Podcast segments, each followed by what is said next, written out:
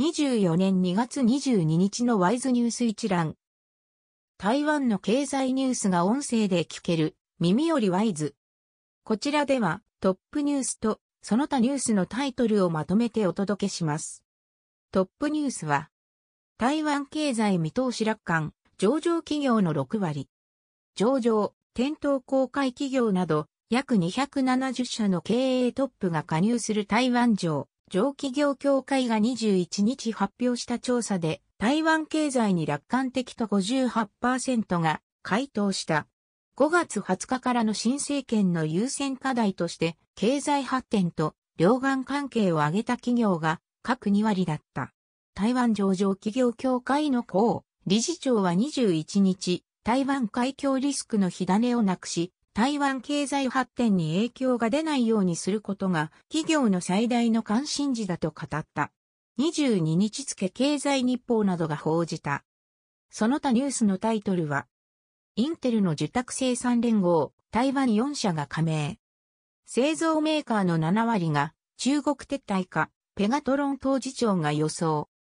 折りたたみスマホ24年出荷、11%増、予測。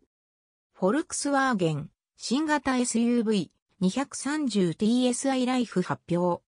EEV モーター用電磁交番 CSC が新製品。ナイロンチップの力鵬、桃園工場で火災。元翎精密工業と福岡ハイトレック、水素ボンベ開発で提携。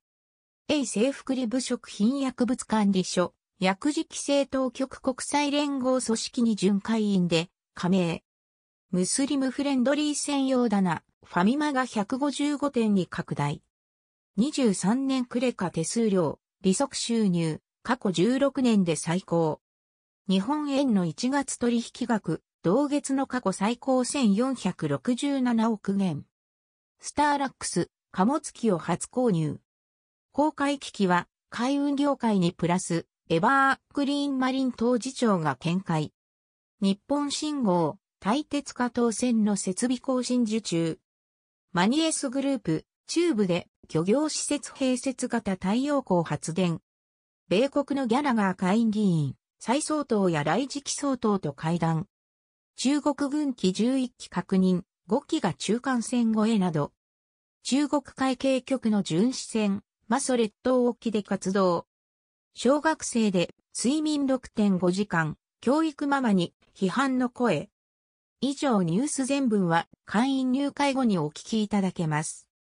購読、指読をご希望の方は、ワイズホームページからお申し込みいただけます。